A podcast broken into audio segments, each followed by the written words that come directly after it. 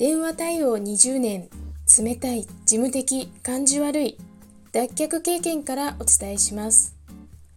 話し方印象改善アドバイザー久美です。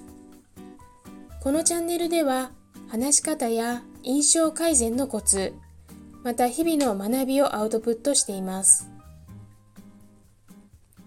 今日のテーマはすべては自分のためにするです。職場や家庭、様々なコミュニティで相手の反応がいまいちで残念な気持ちになったことはありませんか？今日は忙しそうだから少し私が手伝ってあげたけど特にありがとうとも言われなかったな。いろいろ考えて選んだお土産をあげたけど事務的に受け取られてしまったな。などです。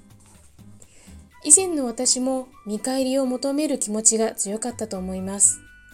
でも、こう考えてはどうでしょうか？すべての行動は自分がしたいからするです。私がただそうしたいから、相手が喜んでくれたら自分が嬉しいから、逆にそのように思えないことであればやめてしまえばいいのです。そう思ったら私のストレスはなくなりました。相手が喜んでくれたらラッキーぐらいの感覚です。人付き合いのヒントになれば幸いです。それではまた。